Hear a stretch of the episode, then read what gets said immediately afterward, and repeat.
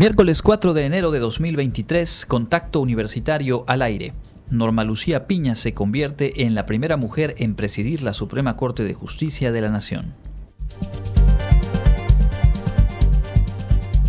inició este domingo la gestión del maestro Carlos Estrada Pinto como rector de la Universidad Autónoma de Yucatán.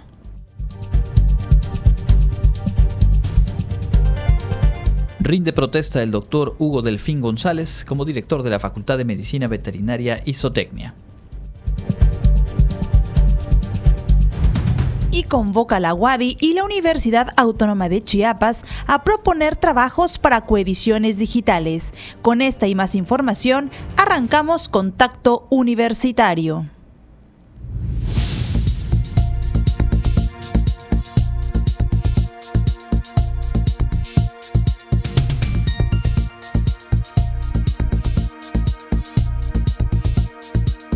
Contacto Universitario nuestro punto de encuentro con la información.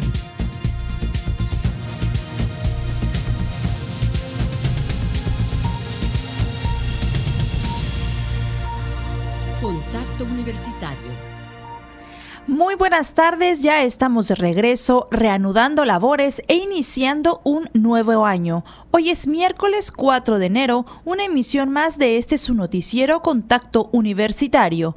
Les saluda Jensi Martínez a nombre de las personas que integramos este equipo informativo. Hola Andrés, muy buenas tardes. ¿Qué tal, Jensi? Amigas, amigos, feliz año para todas y todos. Un gusto retomar transmisiones en vivo, en nuestro horario habitual, de las 2 de la tarde. Por supuesto, a partir de mañana también retomamos nuestro espacio matutino en punto de las 8 con Elena Pasos para contarles, eh, como lo hacemos eh, cada día, de los acontecimientos más relevantes en el plano nacional, local, internacional y, por supuesto, también lo que ocurre en nuestra casa de estudios. Justamente hoy estaremos revisando eh, con calma y con amplitud eh, pues el inicio de la gestión al frente de nuestra casa de estudios del maestro Carlos Estrada Pinto en el evento del domingo y después en estos primeros días de gestión en los cuales eh, pues hay también cosas que compartirles. Les invitamos a quedarse con nosotros. Gracias por su sintonía y por supuesto lo mejor para este año que estamos arrancando junto con ustedes. En la información nacional vale la pena retomar lo ocurrido este lunes en la Suprema Corte de Justicia, como lo habíamos platicado aquí antes del periodo vacacional, pues el primer eh, evento, el primer asunto importante en el Poder Judicial era la definición de quién encabezaría, encabeza ya la Suprema Corte de Justicia de la Nación y el Consejo de la Judicatura Federal.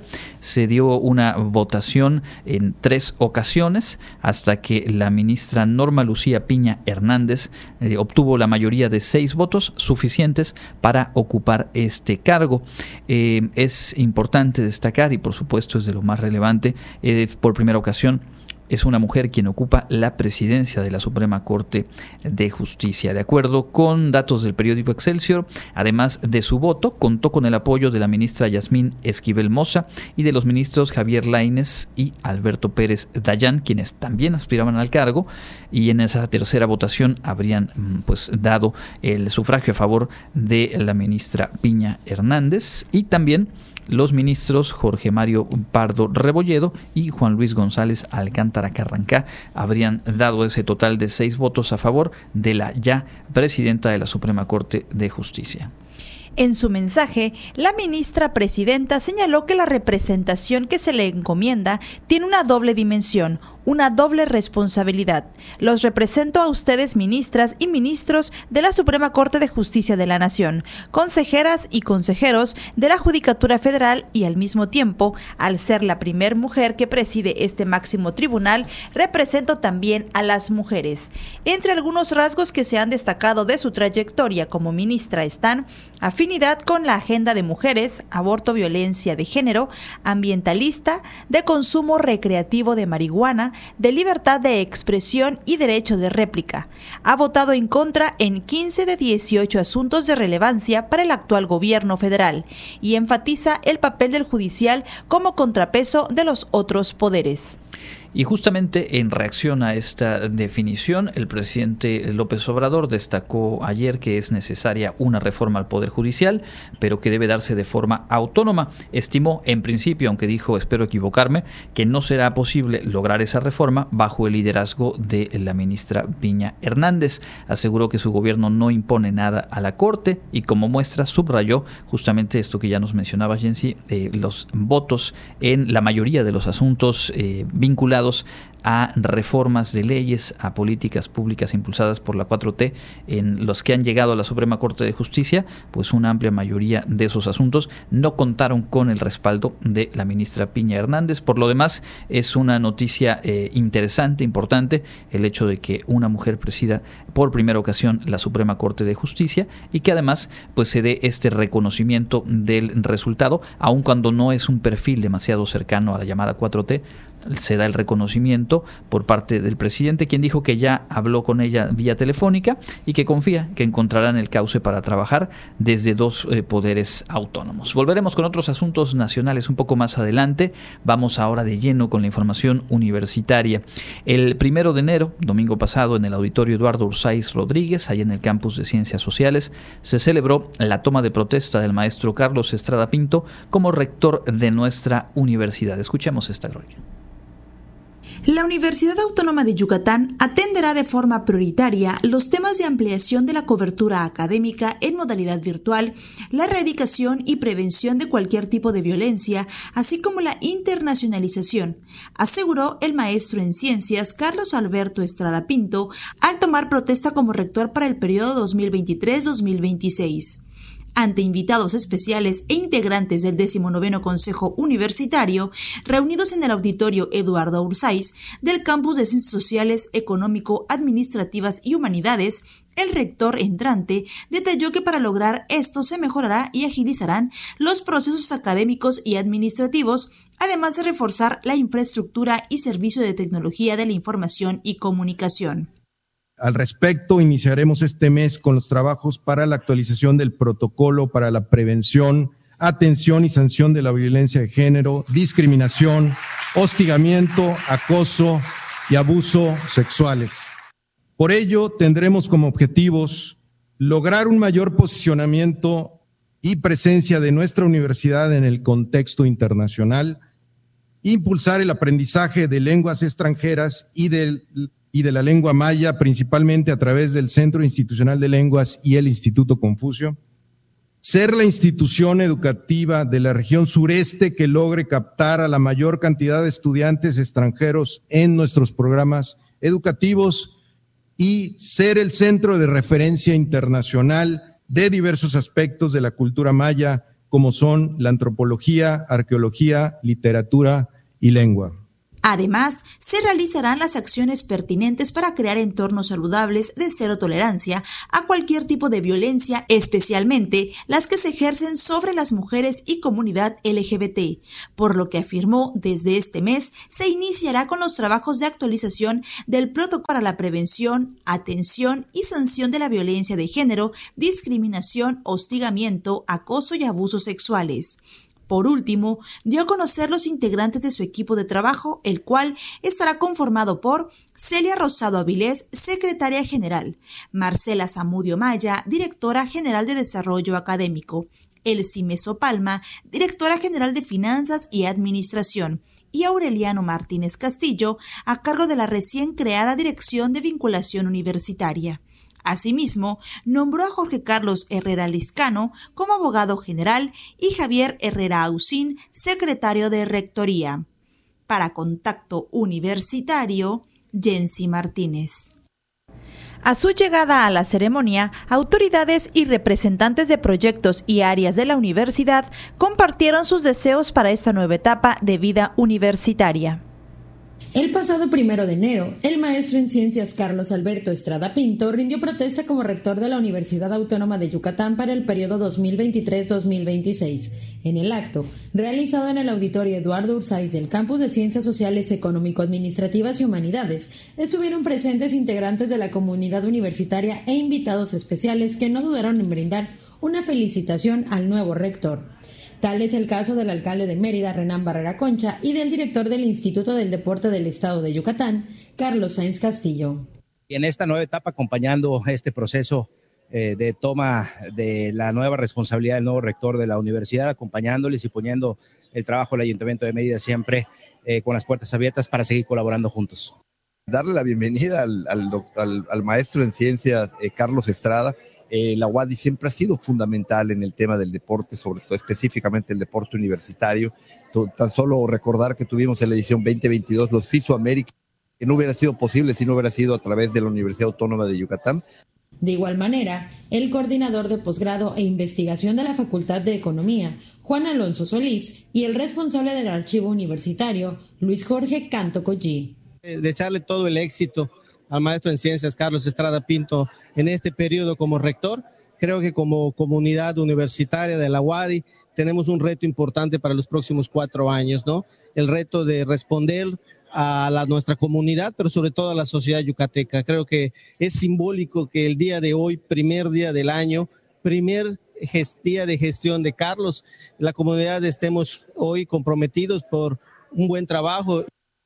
Todos los mejores deseos para la gestión del, del maestro Estrada, este, en torno a que vamos a ir construyendo esta historia que ya, ya hemos pasado de, por estos 100 años y seguiríamos ahí empezando este año el 100, 101, 101 años de, de historia que vamos a, seguir construyendo aquí en, la universidad. Finalmente, la directora de la FILEI, María Teresa Mezquita, y el consejero alumno de la Facultad de Medicina, Cristian Centeno. Inicia nuevo año, nueva rectoría, es, es un inicio para todos en, en muchos ámbitos y tenemos todos pues mucha esperanza, mucha confianza en que los tiempos, si ya estaban bien, si ya habíamos celebrado nuestro centenario de manera espléndida, ahora seguiremos a tiempos cada vez mucho mejores. Tenemos mucha confianza en nuestra comunidad universitaria, que es sólida, que es fuerte, que es diversa y que sabe trabajar muy bien. Eso todos nosotros lo sabemos. Así es que enhorabuena para la nueva administración, para el, el rector Carlos Estrada una etapa nueva comienza. La verdad es de que creo que toda la generación de dirigentes estamos muy emocionados, muy emocionadas por pues este nuevo comienzo. Creo que es un nuevo comienzo no solo de, pues la plantilla de dirigentes, sino pues también de la mano con el, con el ingeniero Estrada. La verdad es de que pues en lo personal ya he tenido la oportunidad de trabajar con el ingeniero el año anterior, en 2022, a través de un proyecto llamado Wadimun.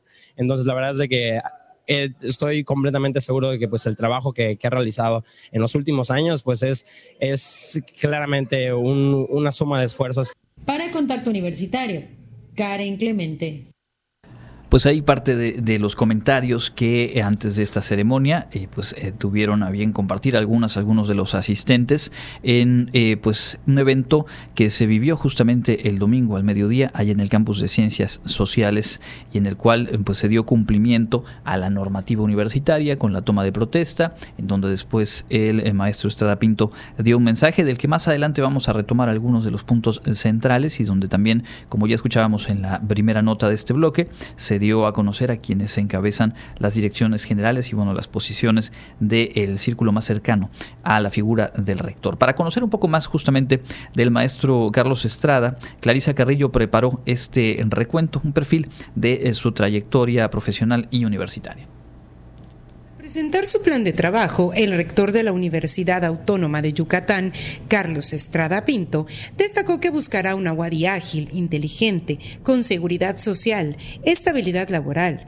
presencia internacional, saludable, sostenible y cercana a la sociedad propondrá reducir las dimensiones de la Administración Central y mejorar la eficiencia y eficacia del servicio que prestan sus diferentes áreas, así como reestructurar los procesos académicos para hacerlos más ágiles y eficientes.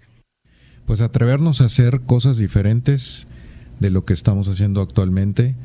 Hoy por hoy el, mundo y la sociedad están cambiando rápidamente y pues no nos podemos quedar atrás. ¿no? Necesitamos dar una respuesta contundente, clara, ante estos retos, ante estos cambios sociales, eh, que son, eh, hay una dinámica muy importante eh, y bueno, pues hay nuevas exigencias, nuevos requerimientos en la sociedad. La formación de profesionales y de ciudadanos pues demanda nuevas realidades, nuevos contextos, nuevas formas de, de trabajar, de pues de interactuar eh, socialmente. Entonces, bueno, realmente nosotros tenemos que hacer estas adaptaciones. Además, buscará implementar procesos participativos para que las y los integrantes de la comunidad universitaria puedan proponer proyectos de innovación y de mejora para nuestra universidad. Asimismo, fortalecer y modernizar el servicio médico con enfoque en la atención de calidad a los usuarios. Efectivamente es un reto para no solamente para la UADI, sino para todas las instituciones educativas a nivel nacional por lo que yo he estado planteando en mi plan de trabajo que necesitamos diversificar nuestras fuentes de financiamiento y no solamente depender del subsidio estatal y federal que nos otorgan. Eh, y que bueno, es una cantidad importante que tenemos que revisar los gastos y ser muy eficientes y darle una prioridad a la parte académica, docente, de investigación, eh, y de extensión y difusión cultural. Esas son las prioridades. Eh, y bueno, pues eh, con esta diversificación para conseguir recursos, pues es a través principalmente de actividades de extensión, educación continua, cursos, talleres diplomados, por último, también planteó incrementar la matrícula sin descuidar la calidad, atendiendo las necesidades de la población y ser la voz confiable en temas de interés para la sociedad con base en las fortalezas institucionales. Para Contacto Universitario, Clarisa Carrillo. Este martes por la mañana, autoridades de los tres poderes del Estado y de nuestra universidad rindieron homenaje a Felipe Carrillo Puerto al cumplirse 99 años de su fusilamiento. La Universidad Autónoma de Yucatán, así como autoridades de gobierno, civiles y militares, honraron el legado y la memoria de Felipe Carrillo Puerto a los 99 años de que fuera fusilado junto a sus tres hermanos y otros amigos que le acompañaron durante su lucha revolucionaria. En la ceremonia, las autoridades rindieron honores ante su busto en el Cementerio General de Mérida, ubicado justo en el sitio donde fue fusilado el 3 de enero de 1924. Entre los momentos que marcaron la historia de Carrillo Puerto se cuenta su memorable primer discurso pronunciado en lengua maya desde el balcón del Palacio de Gobierno de Yucatán, así como la notable transformación que impulsó en favor de la educación, los derechos civiles y el reparto agrario. Cabe destacar que el prócer yucateco encabezó la repartición de 664.835 hectáreas a más de 34.000 campesinos de la región. Construyó carreteras como estrategia para el desarrollo agrícola y comercial, además de haber propuesto iniciativas de leyes que buscaban transformar diversos ámbitos del Estado e incluso algunas de estas fueron adelantadas a su época. Asimismo, durante su gobierno, contribuyó a la cultura y el deporte, principalmente el béisbol. Impulsó los lunes culturales y la construcción del Museo Histórico y Arqueológico, esto con el propósito de promover el interés de la población hacia la cultura maya. En el ámbito de la educación, llevó a cabo una intensa campaña de alfabetización. Creó la Escuela Vocacional de Artes y Oficios, reforzó la educación rural para llevarla a todo el territorio yucateco y el 25 de febrero de 1922 fundó la Universidad Nacional del Sureste, actualmente la Universidad Autónoma de Yucatán. Fue durante la madrugada del 3 de enero de 1924 cuando, por órdenes del general Juan Ricardes Broca, fueron fusilados Carrillo Puerto y sus correligionarios durante el golpe militar de las tropas de la Huertistas. Para Contacto Universitario, Clarisa Carrillo. Hoy por la mañana, el doctor Hugo Delfín González rindió protesta como director de la Facultad de Medicina Veterinaria y Zootecnia y estuve yo presente en este, los cuales le preparé una nota. Hugo Delfín González rindió protesta como director de la Facultad de Medicina Veterinaria y Zootecnia de la Universidad Autónoma de Yucatán para el periodo comprendido del 1 de enero de 2023 al 31 de diciembre de 2026. Durante la ceremonia de toma de protesta, el rector de la UADI, Carlos Estrada Pinto, enfatizó que la facultad tiene como quehaceres fundamentales la docencia, investigación, difusión y vinculación. Bueno, otro tema también que creo que tenemos que eh, trabajar, pues es un proyecto para los laboratorios de docencia. Eh, vi, las, eh, vi cómo están las condiciones, son pues, laboratorios que pues, se construyeron hace 40 años. Pudiéramos pensar en unas nuevas instalaciones, o sea, un, nuevo edificio de, para esos laboratorios. Digo, obviamente esto no es de, de un día para otro, hay que hacer el proyecto, hay que someterlo al, al financiamiento, en su turno, el director Hugo Delfín indicó que para lograr los objetivos pondrá al servicio del campus su experiencia profesional y de otros distinguidos miembros de la comunidad, preocupados también por mantener el liderazgo de la institución. Antes de finalizar, reconoció el trabajo del personal académico, administrativo y manual y de los estudiantes al contribuir con la visión de la institución, y los invitó a continuar trabajando para el bien común. Para Contacto Universitario, Jensi Martínez. Bueno, y completando la información de este bloque y justo con eh, pues parte de las actividades que se han llevado a cabo la jornada de hoy, miércoles, que bueno, es formalmente el primer día hábil dentro de este semestre en nuestra casa de estudios, justo al mediodía el rector Estrada Pinto encabezó la presentación ante las diversas áreas laborales de las personas que se desempeñarán al frente de la oficina del abogado general la Dirección de Vinculación Universitaria y la Secretaría de Rectoría. En una primera reunión eh, presentó a su equipo de trabajo a Jorge Carlos Herrera Liscano, quien es ahora el abogado en general, haciendo obviamente la invitación a, a trabajar de manera coordinada y comenzar las labores para atender temas como la transición digital de diversos trámites para hacer más eficiente a la universidad. De igual manera, en esa reunión, el rector expresó la necesidad de revisar diferentes normativas y principalmente abordar la actualización del protocolo para la prevención, atención y sanción de la violencia de género, discriminación, hostigamiento, acoso y abusos sexuales. Posteriormente, Estrada Pinto se trasladó al Salón de Consejo Universitario para eh, presentar al maestro Aureliano Martínez eh, Castillo como director de vinculación universitaria, esta que es una área de nueva creación y de la cual explicó tiene como objetivo fortalecer la cercanía que tienen diversas áreas y programas de la UADI con los sectores eh, que permitan atraer recursos en beneficio de esta casa de estudios, además de ofrecer esos servicios a público en general. Finalmente, el rector presentó ante trabajadores administrativos y manuales del Centro Cultural Universitario al nuevo secretario de Rectoría, Javier Herrera Ausín, quien eh, se comprometió a fortalecer el capital humano de cada área y a dinamizar el trabajo que requiere la institución para continuar siendo un eh, modelo en eh, pues el reconocimiento en nuestro estado y a nivel peninsular. Ahí pues lo acontecido en esta jornada informativa en nuestra casa de estudios. Vamos a cerrar este bloque y a presentarles a continuación lo más destacado en el ámbito local. Elena Pasos lo tiene listo. En información local, Jorge Cardeña Licona, presidente de la Cámara Nacional de Comercio en Pequeño, Canacope, apunta que la afectación en las ventas de los pequeños comerciantes se registra desde los primeros días del año anterior, 2022, con el incremento a la gasolina y la escalada de precios que se dio durante todo el año. A su decir, el 2023 se vislumbra igual, ya que este año también se aplicó un alza en las gasolinas. Con ello señala que el precio de los productos se incrementará y esto abarca todos los de primera necesidad como las harinas, carnes, aceites y limpieza, pan francés, tortilla y huevo.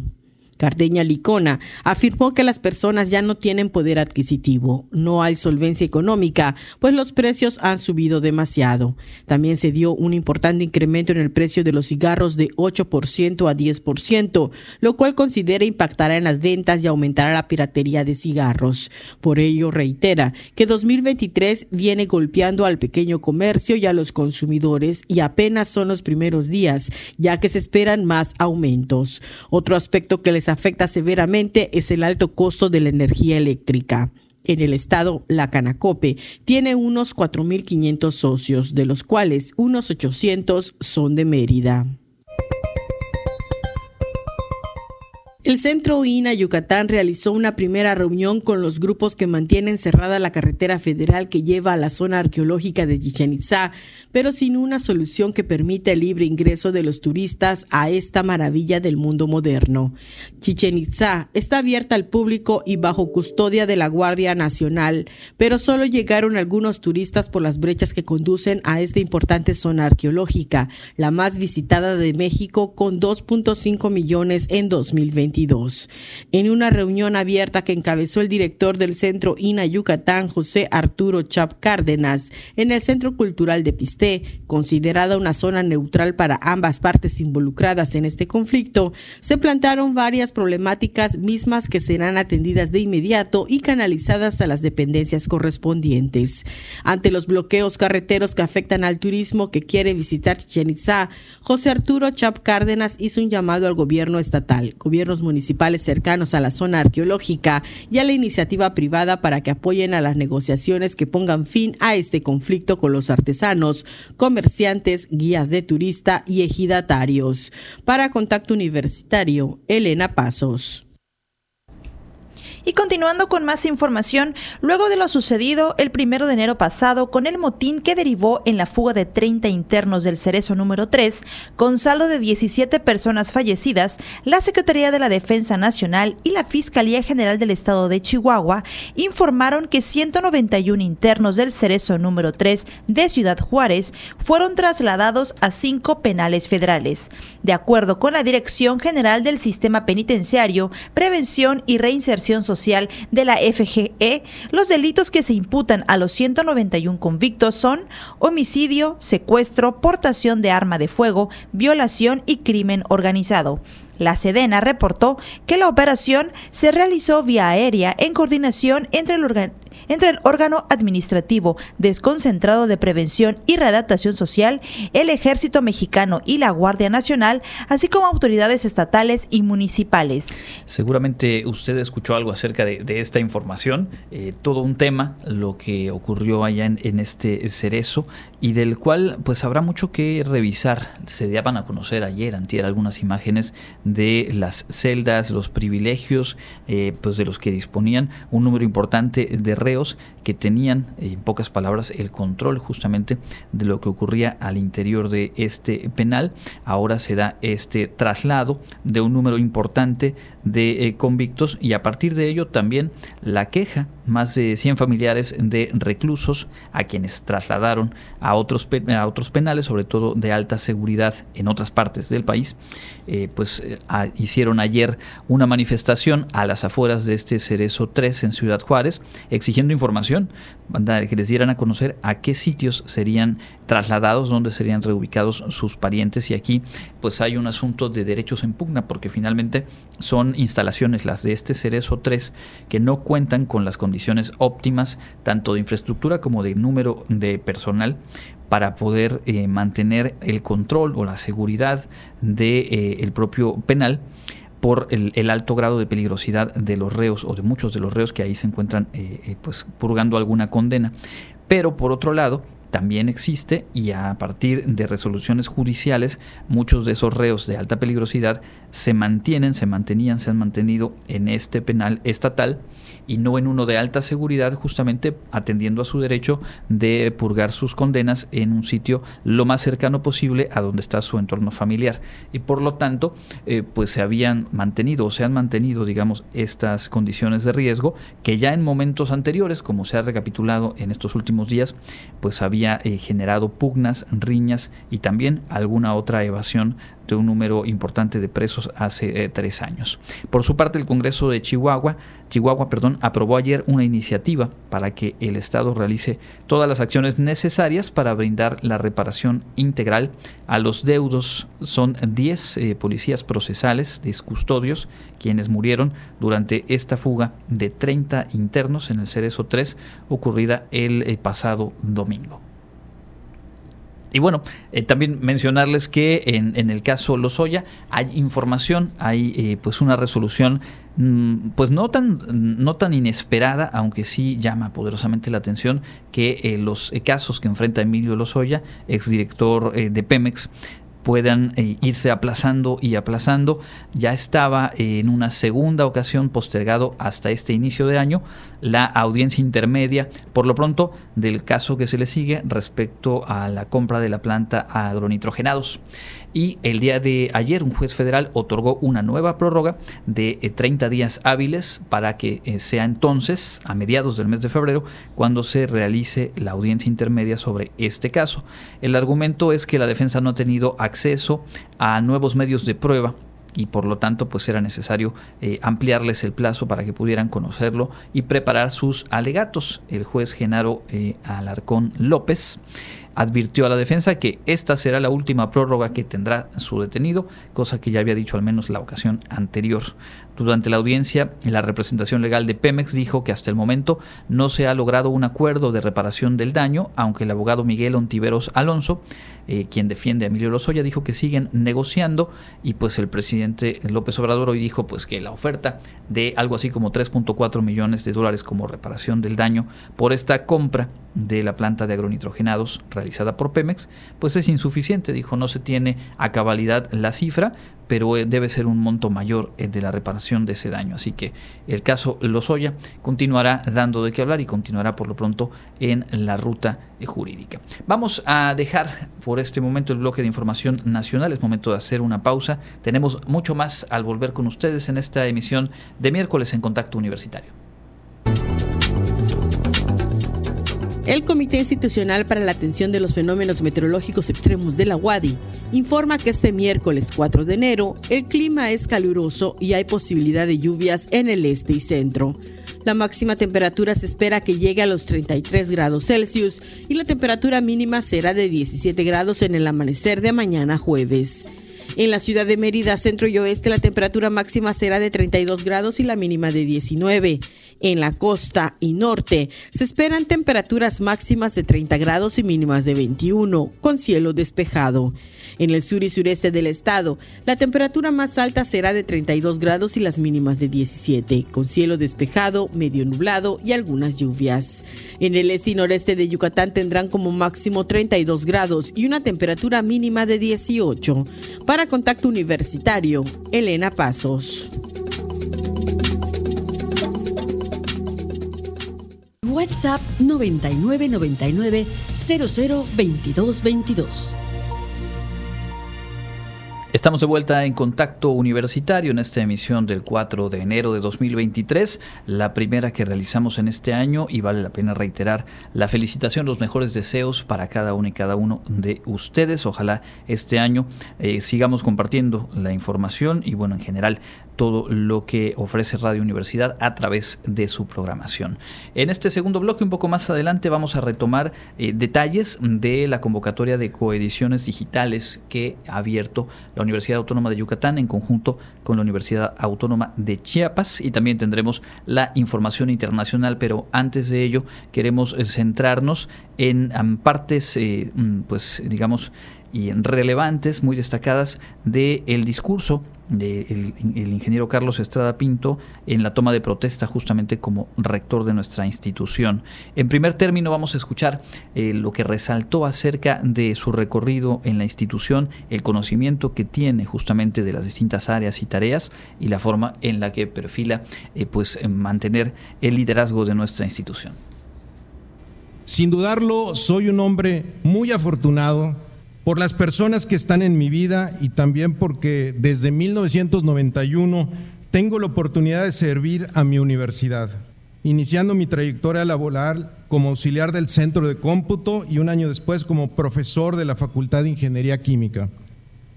Posteriormente tuve el honor de desempeñar diversos cargos directivos tanto en mi facultad como en la Administración Central, los cuales me han permitido conocer muy bien a la comunidad universitaria sus anhelos, necesidades, así como, sus, como sus áreas de oportunidad y de mejora. Ahora tengo frente a mí una nueva oportunidad de servir a tan noble institución, lo que implica redoblar esfuerzos con los valores y principios que he procurado poner en práctica a lo largo de mi vida, aplicando el aprendizaje que la experiencia de estos 31 años de vida me ha dejado y con la pasión de saber que todo lo que emprendamos lo haremos por la educación, por la formación profesional y ciudadana de las personas que acuden a nuestra institución y que estas acciones no solo transforman vidas, las mejoran. Nuestro trabajo diario en las aulas, laboratorios y talleres contribuye al desarrollo social y al avance científico y tecnológico del país mediante la docencia, así como la generación y la aplicación del conocimiento. Rector Estrada Pinto definió su plan de trabajo en cinco ejes. En los primeros tres destaca ampliar la cobertura educativa a través de las tecnologías de la información y comunicación, incrementar la productividad académica y posicionar a la universidad en el contexto internacional. En este orden de ideas, les presento cinco grandes rubros que serán la base de esta gestión. El primero será incrementar la cobertura de educación integral de calidad en bachillerato, licenciatura y posgrado, principalmente en modalidad virtual. Lo anterior debido a que somos la mejor opción para un importante porcentaje de la población que aspira a ingresar a nuestros programas educativos. Por lo tanto, nuestros esfuerzos se enfocarán en brindar mayores oportunidades educativas. Elvia Carrillo Puerto creía en una transformación social profunda que permitiera erradicar la desigualdad, las injusticias y la discriminación, en particular de las mujeres. La WADI es para muchos estudiantes esa oportunidad de transformar sus vidas a través de la educación universitaria y el pensamiento crítico que ésta conlleva. Para lograr lo anterior, Mejoraremos y agilizaremos nuestros procesos académicos y administrativos, reforzaremos la infraestructura y servicios de tecnologías de información y comunicación, fomentaremos la cultura digital y atenderemos de manera prioritaria el cambio generacional docente a fin de mantener y fortalecer la calidad educativa. El segundo será incrementar la productividad académica colectiva con impacto en el desarrollo social, así como la ejecución de proyectos de investigación aplicada y de desarrollo tecnológico que respondan de una manera rápida y sostenible a la atención de los problemas prioritarios asociados al bienestar social, económico y ambiental de la sociedad y que la generación del conocimiento sea el soporte principal de la docencia, la investigación y, la vinculación.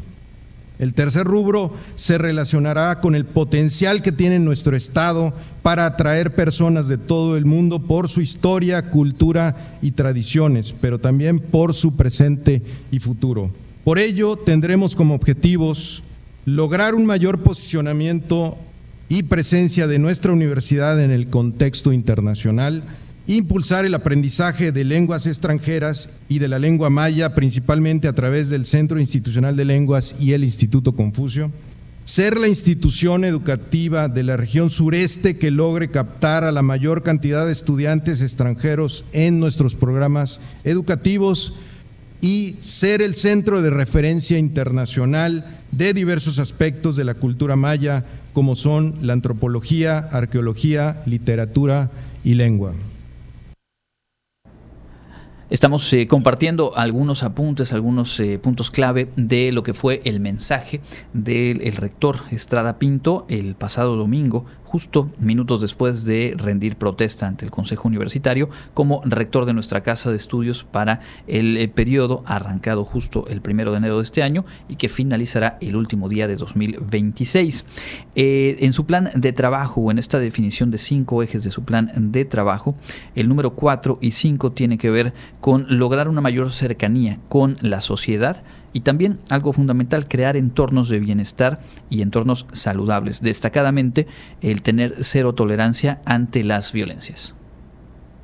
El cuarto será tener una mayor cercanía con la sociedad en diferentes ámbitos, mediante diversos programas y proyectos como son los proyectos sociales en comunidades de alta o muy alta marginación de nuestro estado, la Universidad, la Universidad de los Mayores, WADI, la Feria Internacional de la Lectura Yucatán, FILEI, las unidades universitarias de inserción social, la incubadora de negocios Wadi Imagine, las Olimpiadas Estatales de Matemáticas, Química y otras disciplinas, el proyecto de aulas virtuales con la CGI para llevar la educación a comunidades del interior del Estado, entre otros aspectos, así como diversas acciones de divulgación científica.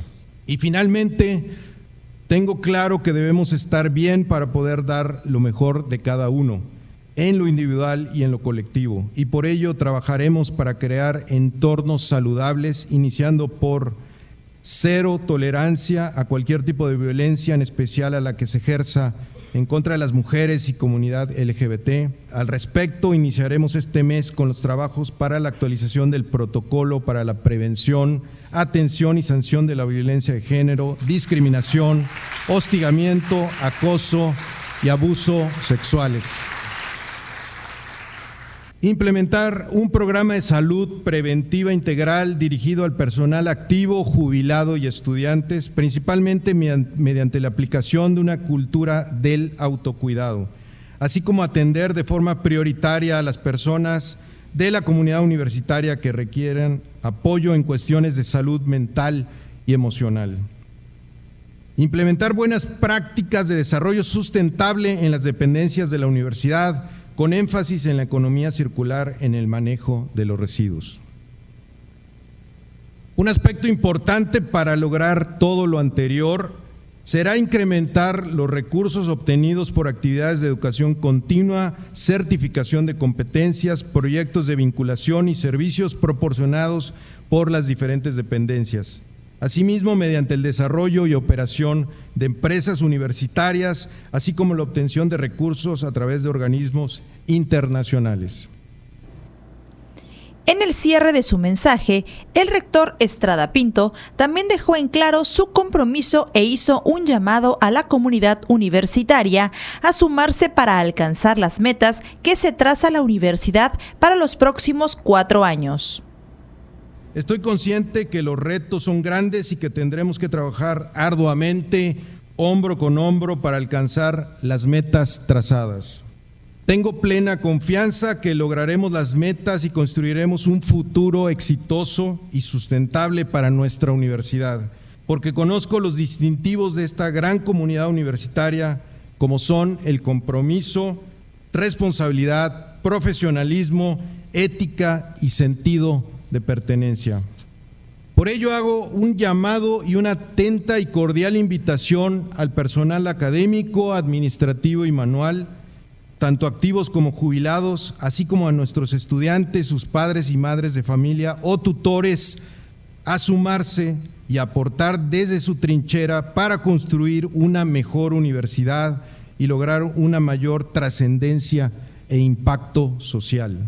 Mi compromiso y de las personas que me estarán acompañando en esta encomienda será dirigir a la Universidad Autónoma de Yucatán con un liderazgo humanista que propicie un clima de respeto e inclusión, con perspectiva de género, receptivos a cuestionar los estereotipos con que fuimos educados, abiertos a aprender nuevos paradigmas y comprometidos a incorporarlos en nuestra toma de decisiones con eficiencia y eficacia en nuestros procesos, inmersos en la cultura digital, promotores del cambio y encaminados al bien común en todo lo que hagamos, demostrando una gestión cercana y empática orientada al usuario, al servicio de la comunidad universitaria y a la sociedad en general, y enfocando todos nuestros esfuerzos al logro de la visión y los objetivos enmarcados en nuestro plan de desarrollo institucional. A partir de hoy y hasta el 31 de diciembre de 2026 transcurrirán 1.460 días que nos permitirán escribir una nueva historia de éxito en el rumbo de la UADI, precisamente el inicio del segundo centenario de nuestra institución, la cual estará conformada e inspirada por miles de esfuerzos que hoy se entrelazan de todas las personas que conformamos esta gran comunidad. Con orgullo y pasión, hagamos que en cada momento prevalezca la luz, la ciencia y la verdad. Muchas gracias. Bueno, pues ahí está parte de lo que fue el mensaje del ingeniero Carlos Estrada Pinto al eh, pues tomar protesta como rector, un periodo al cual obviamente deseamos el mejor de los éxitos, un plan de trabajo interesante que apuesta por renovar el uso de las tecnologías de información, centrar eh, pues los procesos en la atención de las y los usuarios desde quienes eh, son estudiantes en nuestra casa de estudios, obviamente quienes formamos la plantilla laboral y aquellas aquellos usuarios de servicios, aquellos que interactúan con proyectos desde el exterior de la propia universidad, pues eh, conseguir optimizar en recursos en todos los sentidos, no solamente la parte de presupuestos, sino en general eh, hacer sinergias, construir mecanismos de trabajo que vean, eh, que logren resultados de mucha mayor calidad y con mayor eficiencia. Estaremos aquí dando cuenta de todo ello y pues por supuesto tomamos esa invitación a sumarse desde los espacios de comunicación que forman parte de nuestra universidad. A, avanzar en nuestro contenido de esta tarde. Es justamente momento de escuchar lo más relevante que ha ocurrido en el ámbito internacional. Con eso continuamos aquí en Contacto Universitario.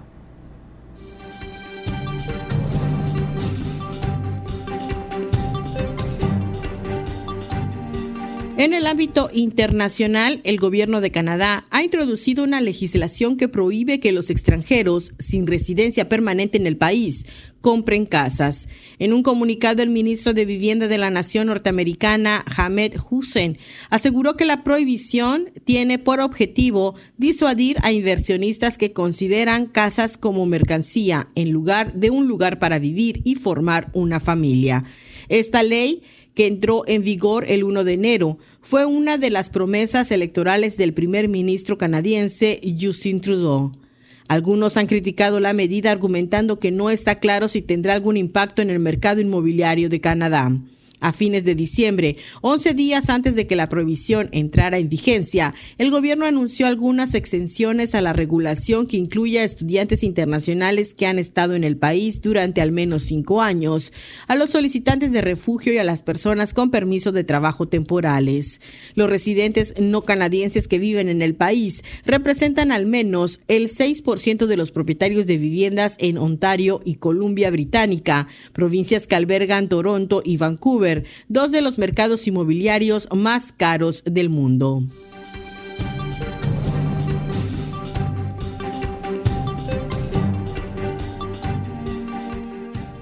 La Organización Mundial de la Salud informó que responsables de salud de China presentaron finalmente datos sobre casos de COVID-19 al grupo de expertos de la organización, particularmente secuenciaciones del genoma, y subrayó que por ahora no ha identificado en ellos mutaciones del virus.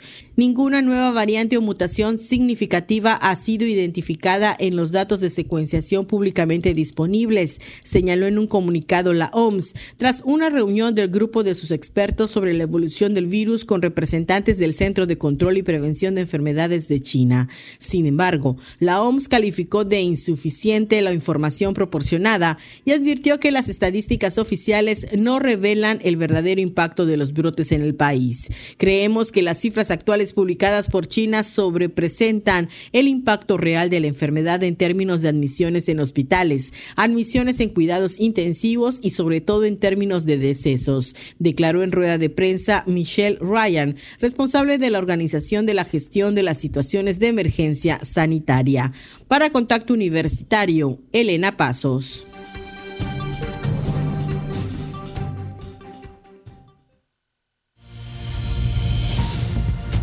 Sigue en contacto. Búscanos en Spotify y otras plataformas de podcast como Contacto Universitario Wadi.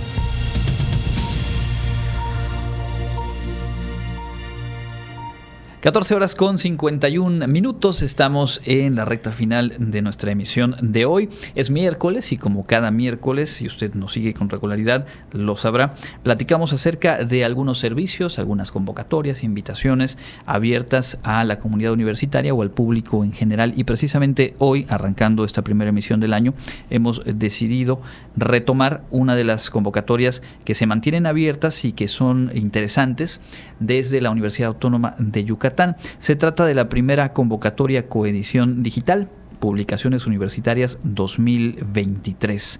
Este eh, es un proyecto de la Universidad Autónoma de Yucatán y la Universidad Autónoma de Chiapas en conjunto a través de la dirección editorial de la Secretaría de Identidad y Responsabilidad Social Universitaria de la UNACH, allá en Chiapas, y de la Casa Editorial Wadi.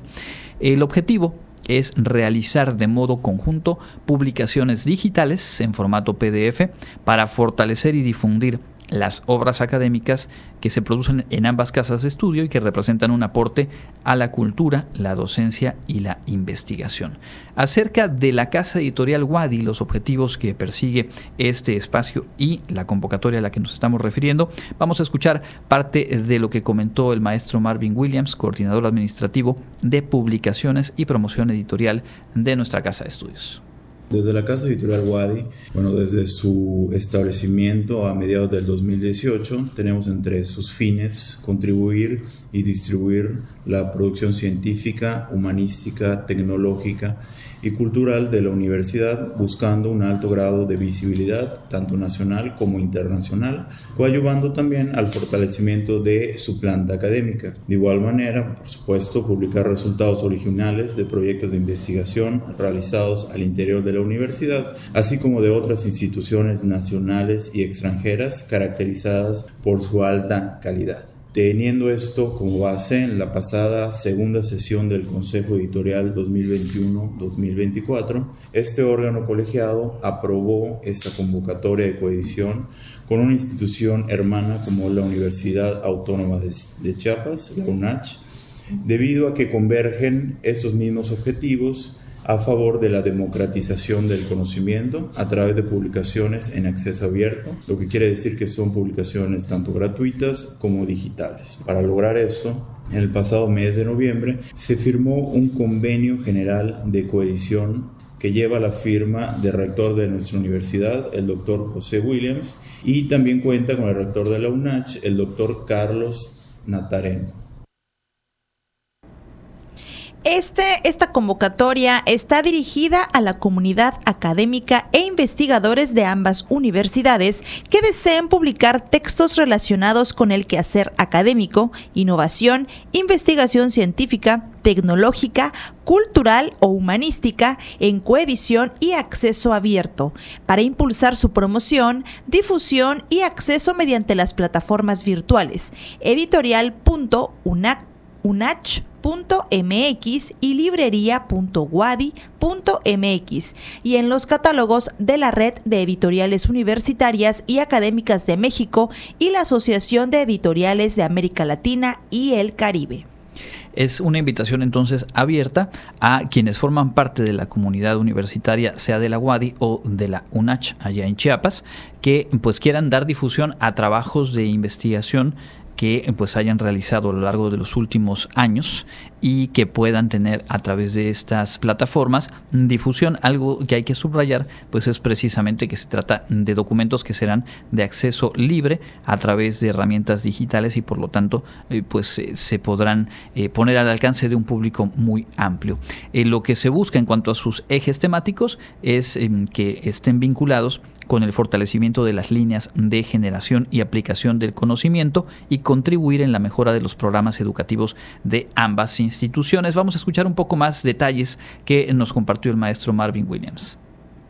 Como instituciones públicas de educación superior, pues tenemos el compromiso de acercar al público la producción intelectual en los ámbitos científico, humanístico, tecnológico y cultural, que es precisamente parte de nuestros fines, iniciando con la parte de la promoción de la escritura y continuando con el acceso abierto y la lectura. En este caso, ambas instituciones pues ahorita están uniendo esfuerzos para lanzar esta convocatoria y pues para ello pues me permito invitar a toda la comunidad académica, investigadores e e investigadoras de ambas universidades que deseen publicar textos relacionados con el quehacer académico en cuestión de innovación, investigación científica, tecnológica, cultural o humanística.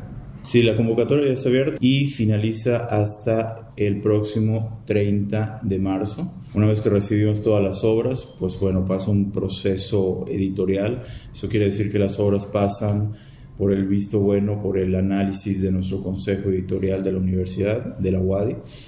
y por supuesto también tenemos el proceso de dictámenes en pares ciegos, que es de alguna manera el, el elemento central para evaluar las obras y dictaminar que efectivamente son obras con la calidad, eh, la pertinencia adecuada para que la podamos distribuir eh, pues de manera abierta. ¿no?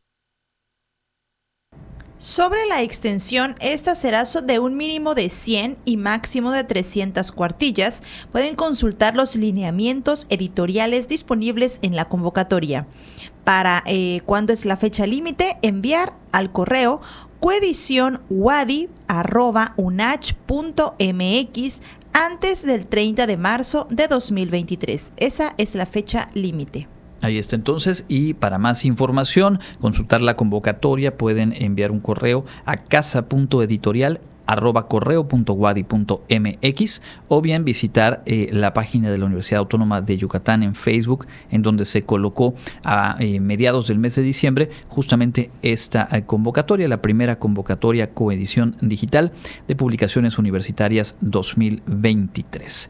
Vamos a nuestro último espacio en el noticiero. Tenemos la primera de las agendas universitarias de este año 2023, agradeciendo, por cierto, la colaboración de Fabiola Herrera, quien recopila esta información y nos la presenta en cada emisión.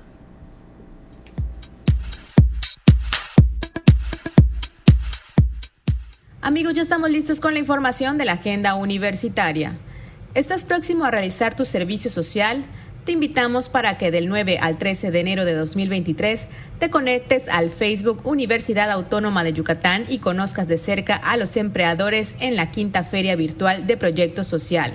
La cita es de 9 de la mañana a 3 de la tarde. La Feria Internacional de la Lectura Yucatán abrió la recepción de candidaturas para la convocatoria al Premio Nacional de Periodismo que estará disponible hasta el viernes 13 de enero de 2023. Este premio se entregará el lunes 13 de marzo en la ciudad de Mérida, Yucatán, en el marco del Encuentro de Periodismo Cultural que se realizará en la undécima edición de la Feria Internacional de la Lectura Yucatán. Consulta las bases en la página www.filey.org. A partir del 7 de enero a las 9 horas, la exposición Dos Países, Un Camino, Tres siglos de relaciones entre China y Yucatán estará disponible en el Centro Cultural José Martí para que puedan visitarlo todos y todas. Esta exposición es una colaboración con el Instituto Confucio de la UADI de la Universidad Autónoma de Yucatán. Cuenta con más de 30 imágenes pertenecientes al Fondo Guerra de este archivo fotográfico, Memoria del Mundo México UNESCO, parte del archivo fotográfico del Diario de Yucatán, el Ayuntamiento de Mérida y particulares. No se la pierdan. Somos un archivo adscrito a la Facultad de Ciencias Antropológicas UADI. Formaremos parte del Mérida Fest 2023. El Instituto Confucio de la Universidad Autónoma de Yucatán abrió la convocatoria para los cursos chino mandarín que se realizarán de manera presencial y virtual para el periodo enero-junio 2023. Además, que anunciaron la reactivación del curso para adolescentes. Las personas interesadas en conocer las fechas de registro o consultar la convocatoria completa pueden descargar la ficha de registro en la página www.institutoconfucio.wadi.mx o en la página de Facebook Instituto Confucio Wadi. Esto ha sido lo más relevante de la agenda universitaria. Mi nombre es Fabiola Herrera Contreras, Comunicación Digital, Audiovisual e Identidad. Y con esto llegamos al final de nuestra emisión, nuestra primera emisión de este año. Agradezco mucho que nos hayan acompañado en este miércoles 4 de enero. Agradezco también a Norma Méndez que está en los controles y a todo el equipo que hacen posible este noticiero. Les recuerdo que mañana a las 8 en punto tendremos emisión matutina con Elena Pasos Enríquez y a las 2 de la tarde los espero de vuelta con más información. Mi nombre es Jensi Martínez, me despido de ustedes como siempre, fue un gusto haber compartido este espacio de noticias. Andrés, muy buenas tardes. Buenas tardes, Jensi. Gracias a todas y todos quienes nos acompañaron y por supuesto la invitación para que continúen con la programación de Radio Universidad. Que tenga una excelente mitad de semana. Nos escuchamos mañana. Contacto Universitario. Nuestro punto de encuentro con la información una producción de la Coordinación de Comunicación Institucional de la Universidad Autónoma de Yucatán.